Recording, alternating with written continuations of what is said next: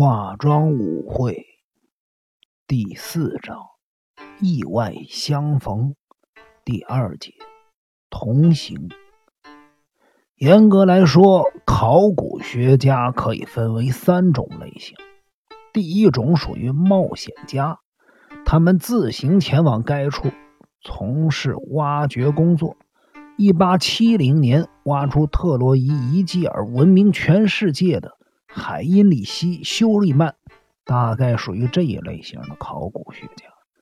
第二类是纯粹做学术研究的考古学家，这其中还可以分为两种类型：第一是整理埃及亚马鲁纳文书粘土板上的字迹，加以解读古代文字的语言学家；第二是将这些语言和古书加以整理，使这些资料系统化。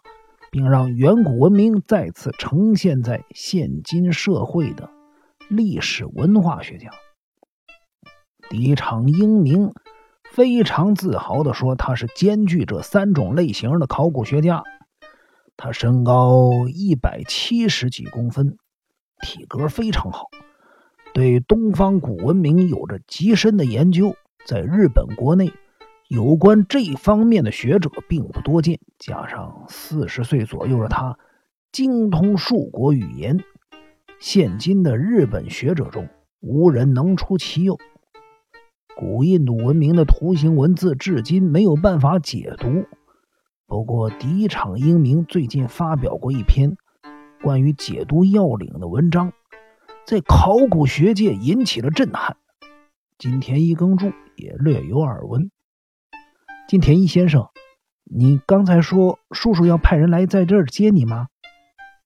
啊，不是的，是我自己说要在这儿等的，因为要让他们开车去找我的住处实在太麻烦了。准备来接我的人对南园不熟。敌场教授，什么事？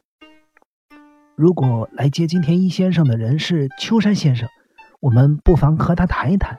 至少可以了解叔叔目前的心情如何。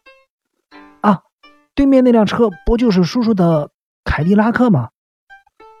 一辆从新清景泽方向开过来的大型轿车，朝着他们三个人所站的方向驶来。接着，身穿大红色毛衣的秋山卓造从驾驶座走了出来。秋山卓造。向着敌场英明和村上一言点头寒暄后，便向金田一耕助走了过去。请问您是金田一先生吗？是的。呃，对不起，路上全都是倒落的树木，我只好绕路而行，所以来晚了。请上车吧，敌场先生也请。我们现在过去方便吗？